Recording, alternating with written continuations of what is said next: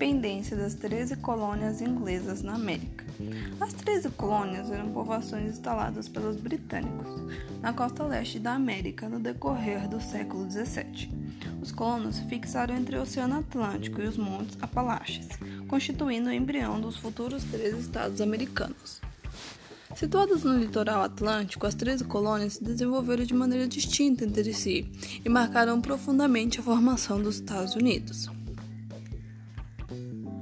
Oficialmente, a colonização inglesa começou em 1607 com a fundação da cidade de Jamestown, na Virgínia. A ocupação ocorreu no decorrer do século XVII, quando a Grã-Bretanha vivia um período de revoluções e disputas políticas e religiosas. Por discordar das ideias absolutistas e teológicas discutidas durante a Revolução Puritana, grupos de protestantes, calvinistas e presbiterianos deixaram a Grã-Bretanha e encontraram na América um novo lar para escapar das perseguições. Este território pertencia, segundo o Tratado de Tordesilhas, à coroa espanhola. No entanto, naquele momento, os espanhóis estavam ocupados em conquistar a região que hoje representa o México e o Peru e acabaram não ocupando essa zona. Segundo a localização geográfica, as colônias da costa leste da América do Norte podem ser divididas em três: Nordeste, Nova Inglaterra, Centro e Sul. Cada uma delas desenvolveu um perfil socioeconômico diferente.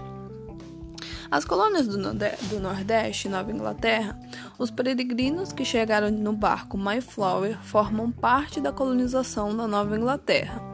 A região norte das 13 colônias foi denominada Nova Inglaterra e compreendia os territórios de Massachusetts, Delaware, Connecticut, Rhode Island e Maine.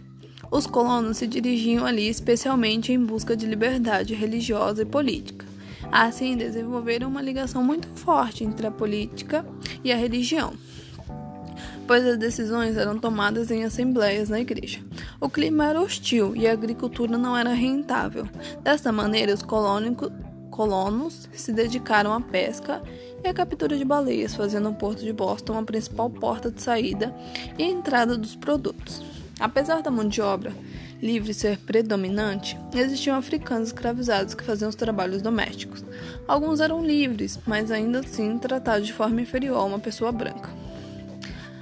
As colônias eram administradas por governadores nomeados pelo rei inglês. Os governadores recebiam a assessoria de uma assembleia eleita por colonos, que ficava responsável pelo recolhimento dos tributos. Desde o início, as colônias inglesas na América tiveram autonomia política e administrativa se comparadas ao modelo espanhol e português. Isso acabou gerando uma consciência nos colonos de que eles não precisavam da Inglaterra para se desenvolverem. Dois séculos mais tarde, este pensamento seria o indutor do processo de independência. As principais causas da independência. O processo de independência das 13 colônias ocorreu ao longo do século XVIII e teve como pano de fundo as disputas territoriais entre os colonos ingleses e franceses. A Guerra dos Sete Anos, que levou à crise financeira da Grã-Bretanha, fez com que os britânicos aumentassem os impostos cobrados nas 13 colônias a fim de cobrir as despesas de guerra. Além disso, os colonos também receavam que a metrópole não os socorreria em caso de ataques indígenas, o que acabou provocando o sentimento de que haviam sido esquecidos pela metrópole. Com a difusão das ideias iluministas da Europa e a sua mensagem de liberdade política, os colonos entenderam que poderiam dispensar o governo britânico. O estopim para formalizar a independência foi o imposto do selo estabelecido pela Grã-Bretanha e a imposição do monopólio da venda do chá à Companhia das Índias Orientais sem aprovação dos colonos.